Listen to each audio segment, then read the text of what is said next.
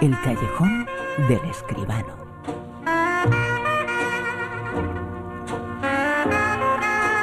Detroit era una ciudad extraordinaria, impresionante, rascacielos en cada una de sus calles, una ciudad que representaba el crecimiento, que representaba lo espectacular, el mundo que se desarrollaba y sin embargo todo se vino abajo, quedó en ruinas. Detroit es una ciudad que ahora, con otra historia, pero una historia muy representativa, también llega al mundo del cine. Detroit es el título de unas películas que vamos a analizar esta noche en el Callejón con José Manuel Escribano. José Manuel, muy buenas. Buenas noches, Bruno, ¿qué tal? Y Detroit lo representa todo y en los últimos años la directora de la película Detroit también es muy importante. Ya lo creo que sí, Catherine Bigelow, nada menos, uno de los grandes nombres del cine americano. Yo diría que la directora más importante del cine americano. Detroit, eh, la historia que se cuenta en Detroit ocurrió bastante antes, pero Detroit, su imagen actual, que no tiene nada que ver con lo que fuera, ya ha sido motivo de grandes eh, películas y documentales, además, eh, sobre lo que ha ocurrido allí, ¿no?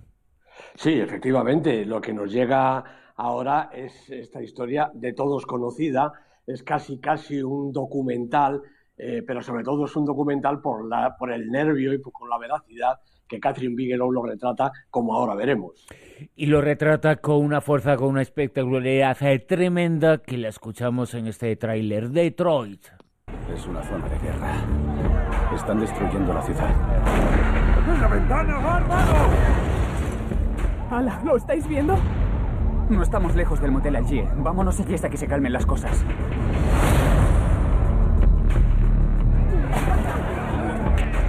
Negro es como tener una pistola apuntándote a la cara. Es así.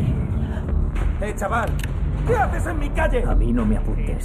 Detroit es espectacular. La suya es una historia de cine y esta historia de cine, una historia real que ocurre mucho antes eh, de la gran eh, crisis, es eh, el fundamento de la película de Bigelow, ¿no? Efectivamente, la Catherine Bigelow ha dirigido Detroit, la produce también Catherine Bigelow junto con Mark Ball, que es el autor del guion, y los protagonistas principales son John Boyega, Anthony Mackie, Algie Smith. Bueno, yo creo que Catherine Bigelow sabe dotar a todas sus películas en general de unas imágenes y de un ritmo impresionante. Recordemos Acero Azul, Le llaman Body, Días Extraños, En Tierra Hostil, que ganó seis Oscar en, en el 2010, La Noche Más Oscura. En fin, alguna vez Catherine Bigelow rodará una comedia, supongo, pero de momento no. Detroit se centra en los sucesos que vivió la ciudad industrial por excelencia en aquel momento, como tú has contado eh, muy bien. En el verano del 1967, cuando las revueltas raciales hicieron arder literalmente las calles de, la ciudad. Eh, el caldo de cultivo es naturalmente el racismo, el racismo que impregna una sociedad que ve cómo la población negra, que ha abandonado los cultivos del sur, atraída por el señuelo de un trabajo mejor y más rentable en las fábricas de Detroit, disputa el mercado laboral a los blancos y ocupa barrios enteros de la ciudad. Cuando se produce una multitudinaria redada, esto es histórico, en, un, en un establecimiento, en un bar de estos nocturnos sin licencia, la actuación policial provoca una violentísima respuesta que se extiende y que explota como un polvorín. Bigelow se centra en la actuación de un pequeño grupo de policías que toman al asalto un motel con el pretexto de buscar a un francotirador y detienen y humillan a sus ocupantes, unos cuantos jóvenes eh, negros y dos chicas blancas, unos sucesos en los que, además de la policía, intervino la Guardia Nacional, el Ejército, en fin, bueno, Detroit en, estos momentos de la noche es, como decía, una ciudad en llamas. Estos policías someten a una cruel humillación a esta gente y es una humillación que no se detiene en los malos tratos, en los insultos y en los golpes. Llegan incluso al asesinato, llevados por su ira y su racismo incontrolado. La magnífica fotografía de Bradley Aykroyd permite a la directora retratar la violencia con un verismo, como decía antes, casi aterrador. En muchos momentos el espectador tiene la impresión de estar viendo un telediario, un documento vivo en tiempo real, unas imágenes como las que nos ofrece la televisión en tantos momentos y en tantos, eh, en tantos sitios. ¿no? A ello contribuye también la elección de ese reparto que citaba al principio, un reparto con nombres no muy conocidos que añaden esa dosis de verosimilitud a unas imágenes que francamente hieren la retina. Detroit es una crónica de sucesos, pero es sobre todo una denuncia, un relato y un análisis de la infamia. Y una película además actualísima, que no bucea en ese pasado inmediato de los Estados Unidos por casualidad. Yo creo que Catherine Bigelow sabe muy bien lo que hace. Y por supuesto que va a dar eh, muchísimo que hablar con esta película, con Detroit, como están dando mucho que hablar ya y lo han hecho en toda su vida los eh, protagonistas eh, de la actualidad de esta noche.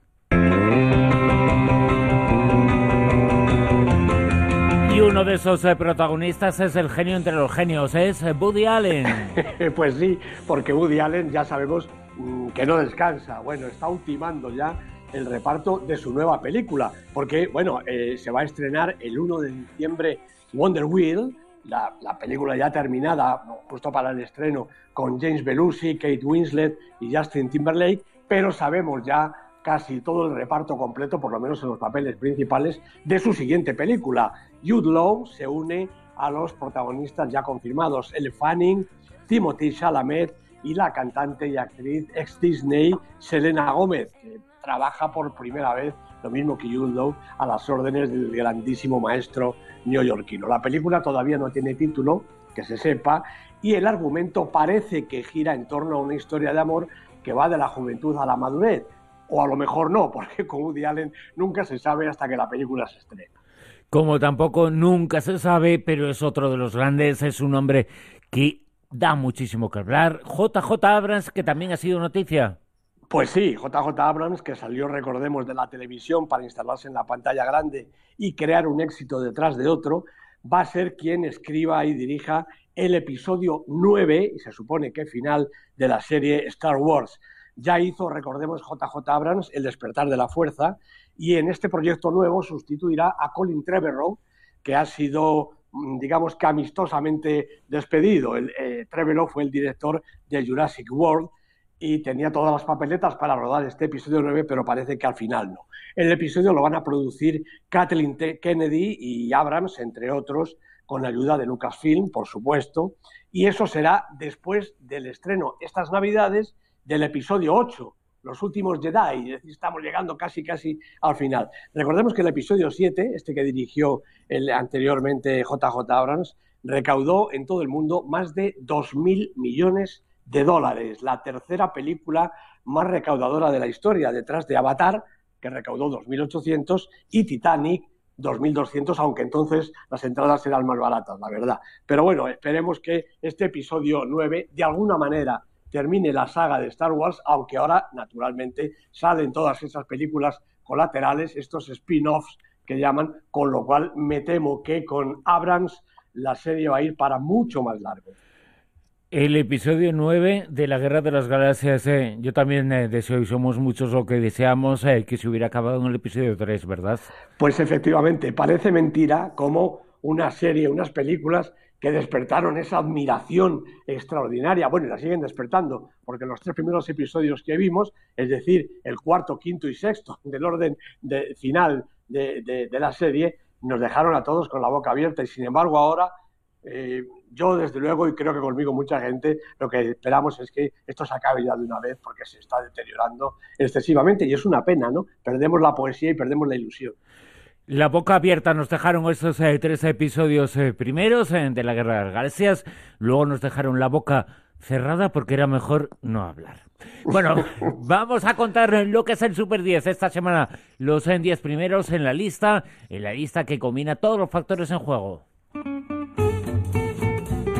¿Qué nos sitúa esta semana José Manuel en el puesto número 10? En el puesto 10 sigue por sexta semana Abracadabra, la película de Pablo Berger con Maribel Verdú, Antonio de la Torre, una película española. Y digo una porque hay más. ¿Nueve? En el 9 Estados Unidos del Amor, una película extraordinaria de Tomás Vasilevsky, estaba también en el puesto 9, repite la posición, siete semanas en la lista. ¿Ocho? Bueno, ha bajado un puestecito Sierra Nevada, la película era una historia rumana, una historia de una familia como tantas, dirigida por Cristi Puyu, seis semanas en el Super 10. Siete. Segunda película española, y esta se llama Tadeo Jones 2, El secreto del rey Midas, que debe consistir en la facilidad de hacer taquilla. No sé los millones que llevan ya recaudados, la película con Enrique Gato y David Alonso, una película española de animación, tres semanas en el Super 10. Seis. Tercera, tercera película española, Colosal, la película más veterana de nuestra lista, 11 semanas lleva el filme de Nacho Vigalondo, estaba en el puesto 4, ha bajado dos puestecitos. En el 5. Verano de 1993, sigue subiendo la película de Carla Simón, la película que nos va a representar en los Oscars, con Paula Blanco, con Laia Artigas, siete semanas, y es la cuarta película española en la lista. 4. Película de la semana, era de esperar porque ha ido casi todo el mundo a verla. It, película del, del payaso terrorífico dirigida por Andrés Muschietti con Bill Skarsgård en el, en el personaje del terrorífico payaso y Jared Lieberher, primera semana en la lista, como digo, película de la semana. En el puesto número 3. Bueno, pues quinta película española, la mitad del Super 10 es del cine español. Yo creo que esto quiere decir algo, Bruno. La película tercera es Verónica, la película de Paco Plaza, otra película de terror también, con Sandra Escacena, Ana Torrent, tres semanas en la lista. Qué bien con lo exigente que es eh, esa lista, estar entre Pues los sí. 10 primeros, la mitad de películas españolas. Ojalá todo fuera así, que la mitad, el 50% de la cuota fuera española. ojalá, bueno, pues ojalá. hoy el 50% de la cuota del Super 10 es español. Y eso que estamos eh, todavía, que vamos a contar, el puesto número 2.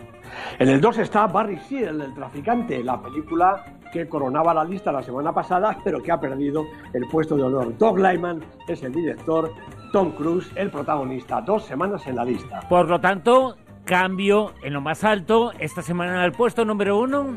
Pues se recupera Dunkerque, la película de Christopher Nolan después de ocho semanas, cedió la pasada por el empuje de Barry Seal, pero la taquilla se conoce que ha caído un poquitito y Dunkerque se recupera. Christopher Nolan es el director de esta espléndida película, Tom Hardy, Kenneth Branagh, algunos de sus protagonistas, como digo, ocho semanas en la lista, en esta ocasión en lo más alto. José Manuel Esquivano, nos escuchamos la semana que viene. Aquí estaremos, Bruno. En Onda Cero, La Rosa de los Vientos.